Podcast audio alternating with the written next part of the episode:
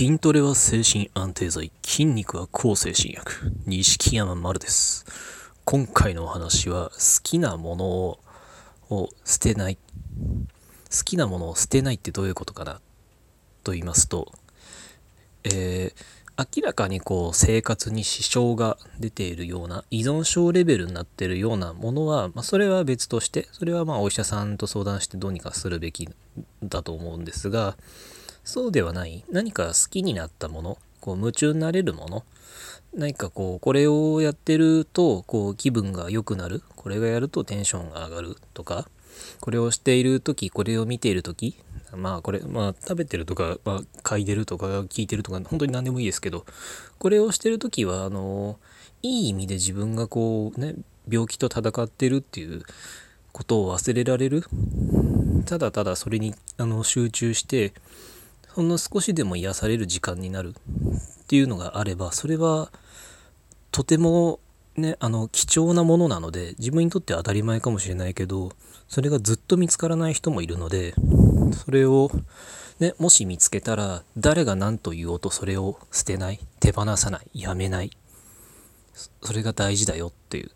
ことをちょっともう思いっきり熱を入れてお話ししたいと思います。であの僕があの結構まあツイッターで僕のことを見てくださってる方はご存知かもしれませんけど僕はまあものすごくこうトレーニングというものが大好きで、まあ、筋トレしたり、まあ、あのブルガリアンサンドバッグっていうちょっと特殊な器具を持ってあの夜一人で公園に行ってそれブンブン振り回して鍛えたりなんていう、まあ、若干のあのトレーニングマニアなところがあったりするのですが実を言うあの僕があのその元気になったきっかけは間違いなく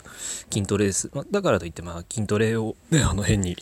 なんか崇高なものみたいに崇めて筋トレすれば治るみたいなことを言うのはまあ間違いだと思うので絶対しないんですけどでも僕はその筋トレにはまったことであの元気になったと。これは僕の主人を認めています。とただ実は僕がこの筋トレをやってる時にあの過去に何人か僕の筋トレという習慣筋トレして自分の僕の体がこう変化していく様とかを見てまあね邪魔をする人間って、まあ、ほんの少しですけどいたんですね。どんな邪魔をしてくるかというとある程度筋肉がついただけでまああのねまああんまり悪口ばっか並べるのもなんかこう聞いてて辛くなるかもだからあんま詳しいことは言わないですけど、まあ、あのとにかく僕がなんか例えばまあ何もしてないのになんか調子こいてるみたいなことをひそひそ聞こえるような、ね、音量で悪陰口を言ったりとか、まあ、なんか仲間を作ってあることないことを吹き込んで僕の評判を悪くしたりとかなんかまあネットになんか僕のことを悪く書き込んでるあの知り合いがですよ。な僕も見てるって分かってる。ツイッターにわざわざ僕の悪口を書き込んだりとか。なんかそういうことをして僕の筋トレという行為をすごい邪魔をしてきたんですね。本人だから邪魔をしてやろうっていうつもりでやったかは別ですけど。でただそれでもし僕がそういうの言われるのが嫌だからってそいつらの顔色を伺ってやめていたらもしかしたら今こういう状態ではないかもしれない。ここまで元気になっていないかもしれないんですね。で体も変化していない。まあかなあの当時かなり太ってていたのでまあ薬の副作用とかでその太った状態のまま僕の精神面もかなり悪くなってたかもしれない。なのでそこでやめずにあのあの続けたから僕はその筋トレをずっと好きなまま夢中のままいられてこうして元気になれた。であの前に僕が実際に見た話であのイケメン声イケメンボイスの声優さんのなんかお休みって言ってもらえるなんかお休み CD みたいのがあるのかな？そういう CD のおかげであのあの不眠症結構併発してるうつ病の人いらし多いと思うんですけどそれがあの不眠症がそのお休み CD のおかげで改善してよく眠れるようになってそれからどんどんうつ病が回復していったっていう人がいてその人も、まあ、その人は別に邪魔されたかどうかは分かんないですけどもしその誰かがその CD を見つけてこんなの聞くのやめなよなんて言ってなんか取り上げてたりあとなんかまあその人になんか言われたからやっぱそうだよねこんなの聞いててもしょうがないよねみたいなことを考えてやめてたら捨てその CD をで処分してしまってたら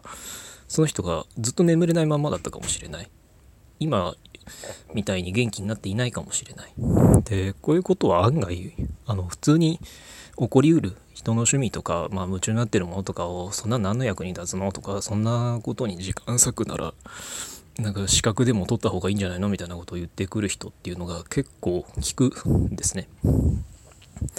でとになのでそういうのはとにかく無視してあの好きな自分の好きをとにかく大切にしてあの夢中になれるものというのがあなんかすげえ音が入っちゃった。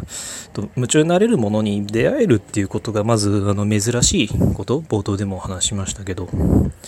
それ自体がとても運のいいことでずっとそれが見つけられなくて苦しむ人っていうのも本当に多分いるんで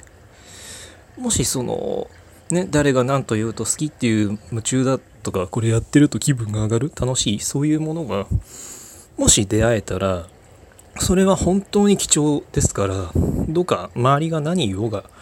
やめないで続けてみましょう。で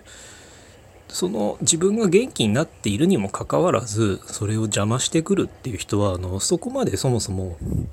ね、その人が救われているっていう事実がありながらそういう、ね、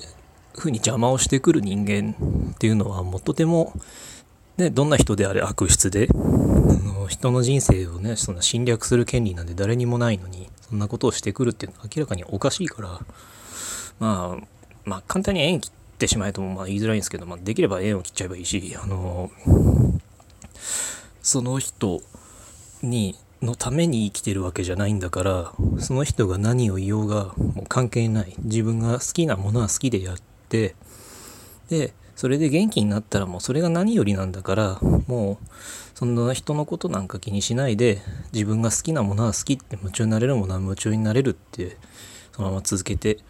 きましょう。それがきっと多分元気になることにも近づくと思います。元気を後押ししてくれる？自分のね普段の標準治療の効果を後押ししてくれることになると思うのでどうかあの好きを捨てないでいきましょう。というお話でした。今回も、えー、ご意見ご感想、まあ、あとはご要望もありましたら Twitter の錦山丸までお願いします。ありがとうございました。